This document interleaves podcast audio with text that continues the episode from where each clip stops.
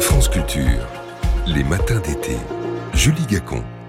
Au Pakistan sera annoncé dans les jours prochains un gouvernement intérimaire composé de technocrates en attendant des élections d'ici 90 jours. A priori, c'est en tout cas ce à quoi s'est engagé le président pakistanais après avoir dissous hier le gouvernement et le Parlement. Que signifie cette dissolution? C'est la question du jour. Avec vous, Christophe Jaffrelot, bonjour. Bonjour. Bienvenue dans les matins d'été. Vous êtes politologue et directeur de recherche au CNRS. Alors pour qu'on comprenne bien cette dissolution, que vient-elle sanctionner ou que vient-elle conclure? Le pays est-il devenu ingouvernable euh, depuis la destitution par un vote, il y a maintenant un an et demi, du Premier ministre Imran Khan, qui était alors très populaire dans le pays? Oui, alors la dissolution, elle intervient seulement 48 heures avant la fin, le terme du mandat de l'Assemblée. Donc, euh, n'est pas euh, si euh, originale que cela et si problématique que cela, mais ça ne veut pas dire que le Pakistan ne traverse pas quand même mm. une crise politique. il y a une crise qui, en fait, remonte maintenant à l'année dernière, lorsque le Premier ministre de l'époque, Imran Khan a perdu sa majorité euh, au Parlement, et euh, cela grâce à l'alliance de tous ses opposants. Hein. C'est Imran Qui s'est retrouvé seul contre tous et seul contre tous euh, les partis politiques euh, qui jusque-là ne s'étaient jamais unis comme ils l'ont fait là, en particulier le PPP des Bouteaux et puis la PMLN euh, des Sharifs, mais seul contre les partis politiques et l'armée. Et l'armée, évidemment, au Pakistan, c'est la puissance occulte qui, en coulisses, dirige le pays depuis maintenant des décennies. L'armée avait mis Imran Khan au pouvoir, littéralement, en tout cas, elle avait soutenu tellement fortement qu'il avait pu remporter les élections. Euh, elle l'avait mise au pouvoir pour se débarrasser euh, de Nawaz Sharif, euh, le, frère aîné de l'actuel Premier ministre ou du Premier ministre sortant, parce que l'armée n'arrive pas à, se résoudre à voir les civils mener les politiques publiques, mm. notamment celles qui la concernent, et, et, en particulier vis-à-vis de, de l'Inde, bien sûr, son, son grand rival. Bon, euh, chaque Premier ministre s'émancipe à son tour de ceux qui les, l'ont, qui les ont nommés. Nawaz Sharif s'était émancipé de l'armée qui l'avait aussi porté au pouvoir. Imran Khan s'est émancipé euh, des militaires. Ça a rendu euh, cela insupportable. Ça a été vécu comme insupportable par les militaires en question. Ils ont fait en sorte de l'affaiblir. Ils ont été certainement aussi à la manœuvre pour unifier l'opposition au Parlement.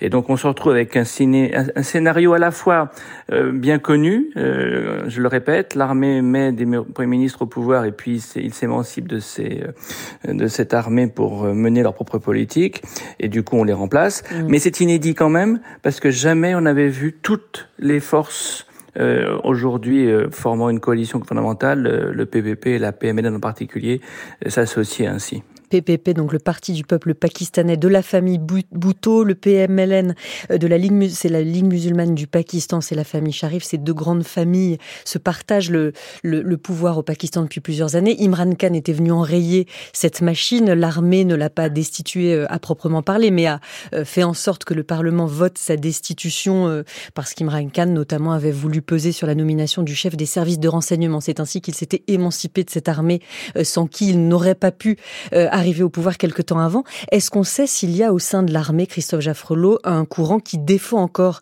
Imran Khan? Est-ce que l'armée pakistanaise est exposée aux mutineries, euh, comme celle dont on a longuement parlé hier dans un tout autre contexte, l'armée nigérienne? Non, l'armée pakistanaise est une armée euh, très euh, pyramidale. On n'a pas le syndrome euh, d'une armée de colonels. Euh, à chaque fois que l'armée a pris le pouvoir, euh, et c'est arrivé trois fois dans l'histoire du Pakistan, c'est le chef de l'armée qui, évidemment, prend les commandes. Et on a très peu d'exemples de dissidents, en quelque sorte, parmi les officiers ayant cherché à, tirer leur épingle du jeu. et ça n'aurait jamais été très loin l'armée est vraiment disciplinée. Dans le cas présent, Imran Khan euh, fait peur il fait encore peur, hein, euh, en raison d'une popularité euh, comme seuls les populistes peuvent l'obtenir à travers toutes les couches de la société. On a euh, là pour le coup un phénomène qu'on retrouve ailleurs dans le monde. Hein, c'est le national-populisme transcende les classes sociales, transcende les ethnies, et, et, et, Imran Khan ne, ne déroge pas à la règle. Et peut-être que effectivement, il est aussi euh, populaire euh, dans l'armée, mais plutôt au niveau de la troupe. Alors l'armée, c'est une grande muette, comme dans beaucoup de pays, donc on ne sait pas euh, vraiment qui pense quoi. Mais il, a, il est très probable que sa popularité s'étende jusqu'aux soldats de la troupe. Mm. Peut-être à certains officiers, mais de là à penser qu'il y a une mutinerie possible, on peut d'autant moins l'imaginer qu'aujourd'hui il est quand même sur la voie de sortir, qu'il a été arrêté, condamné. Euh, il n'est pas sûr que euh, mise en prison ce week-end. Donc, euh, on voit pas trop comment euh, aujourd'hui il pourra rebondir. Son parti est en déshérence parce qu'on a réussi à en faire partir euh, les grands notables, où ils sont arrêtés, où ils sont maintenant dans d'autres formations politiques. Les, les, hommes politiques voyagent beaucoup d'une formation à l'autre au Pakistan. Donc, le danger, Imran Khan paraît moins fort, mais mais il se croit euh, désigné par le doigt de Dieu, Imran Khan, et euh, il ne, il ne, il ne, pas, si, sauf s'il en est vraiment empêché, et, et, ça reste une hypothèque euh, qu'il ne faut pas exclure. Alors pourquoi d'ailleurs, puisque vous le, le, vous dites que c'était un populiste, Imran Khan, cette ancienne star du cricket qui s'est lancée dans la politique quand euh, il a été évincé du pouvoir euh, et quelques mois plus tard encore, d'immenses manifestations éclataient dans tout le pays pour pour le soutenir. Pourquoi accuse-t-il encore aujourd'hui les militaires d'avoir ourdi son éviction avec l'aide des États-Unis? Quel aurait pu être le rôle de Washington euh, aujourd'hui, l'armée pakistanaise, est-ce qu'elle est toujours aussi proche des États-Unis qu'elle a pu l'être par le passé, quand ceux-ci l'ont abondamment financée pendant la guerre froide et en particulier pendant l'occupation soviétique de, l'Afghanistan? Non, l'influence américaine affaiblit. Et elle affaiblit euh, d'abord parce que euh, ben, le retrait d'Afghanistan euh, s'est traduit quand même par un désintérêt accru, très significatif de la part de Washington pour ce qui se passait au Pakistan. C'est vraiment à cause de la présence de troupes américaines en Afghanistan que l'implication de Washington dans les affaires pakistanaises a longtemps été effectivement très importante.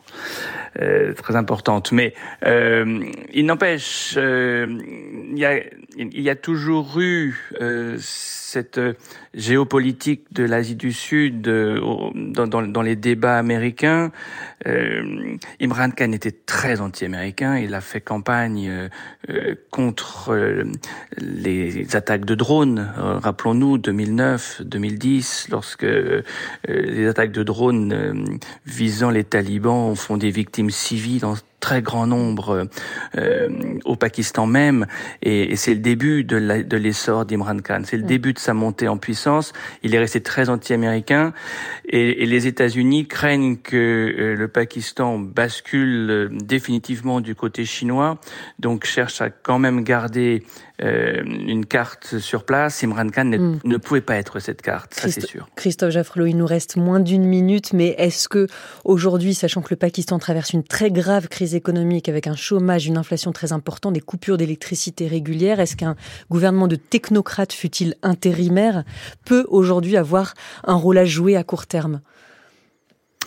Alors, les Pakistanais croient beaucoup plus au gouvernement de technocrates qu'au gouvernement de politiques. Euh, dans le passé, parce que c'est une règle que ce sont les technocrates qui assurent l'intérim euh, avant les élections, il y a eu des euh, technocrates qui ont pris des décisions bien plus rationnelles que les politiques et mm. dont on s'est félicité au Pakistan.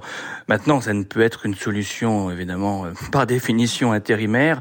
L'enjeu économique est bien plus grand et ce pays effectivement vit à crédit. Il vient de décrocher un nouveau euh, budget, euh, une nouvelle ligne de crédit euh, du FMI, mais il vit sous perfusion et les ajustements vont être certainement très douloureux. Merci beaucoup Christophe Jaffrelot d'avoir été notre invité ce matin. Je rappelle que vous êtes politologue et directeur de recherche au CNRS. Merci.